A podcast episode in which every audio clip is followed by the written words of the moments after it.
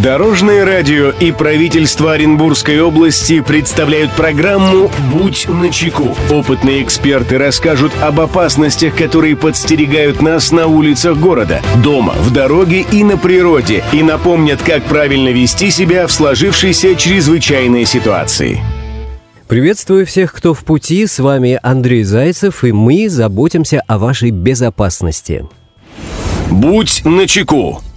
Мошенничество – вид преступления и правонарушения, получившее сегодня большое распространение. Оно обусловлено, в первую очередь, множеством способов реализации задумки. Чаще всего звонят мошенники по телефону. Сегодня расскажем о том, какие действия помогут вам не стать жертвой злоумышленников.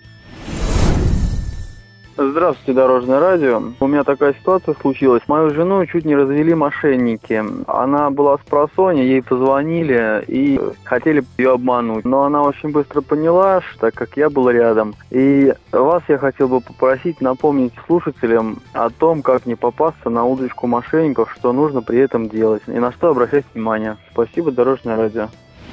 Мнение эксперта. Эту проблему прокомментирует прокурор Акбулакского района Николай Медведев. В настоящее время участились звонки мошенников в ночное время. Так мошенник представляется родственникам или знакомым и взволнованным голосом сообщает, что задержан сотрудниками полиции и обвиняется в совершении преступления. Это может быть ДТП, хранение оружия или наркотиков, нанесение тяжких телесных повреждений, убийство. Далее в разговор вступает мошенник, представляющийся сотрудником полиции. Он уверенным тоном сообщает, что может помочь и для решения вопроса необходима определенная сумма денег, которую следует привести в оговоренное место или передать какому-либо человеку, например, прибывшему таксисту. На самом деле в организации обмана по телефону с требованием выкупа участвует как минимум двое мошенников. Набирая телефонные номера наугад, мошенник произносит заготовленную фразу, а далее действует по обстоятельствам. Нередко жертва сама случайно подсказывает имя того, о ком она волнуется. Мошенники стараются запугать жертву, не дать ей опомниться, поэтому ведут непрерывный разговор с ней вплоть до получения денег. Как поступить при такой ситуации и не отдать деньги мошенникам?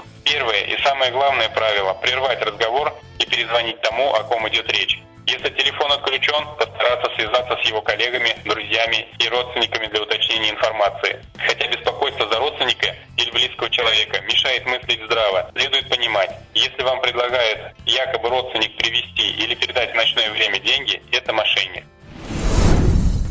Друзья, берегите себя и всегда будьте начеку. Андрей Зайцев. Счастливого пути. Будь начеку. Программа подготовлена при поддержке правительства Оренбургской области.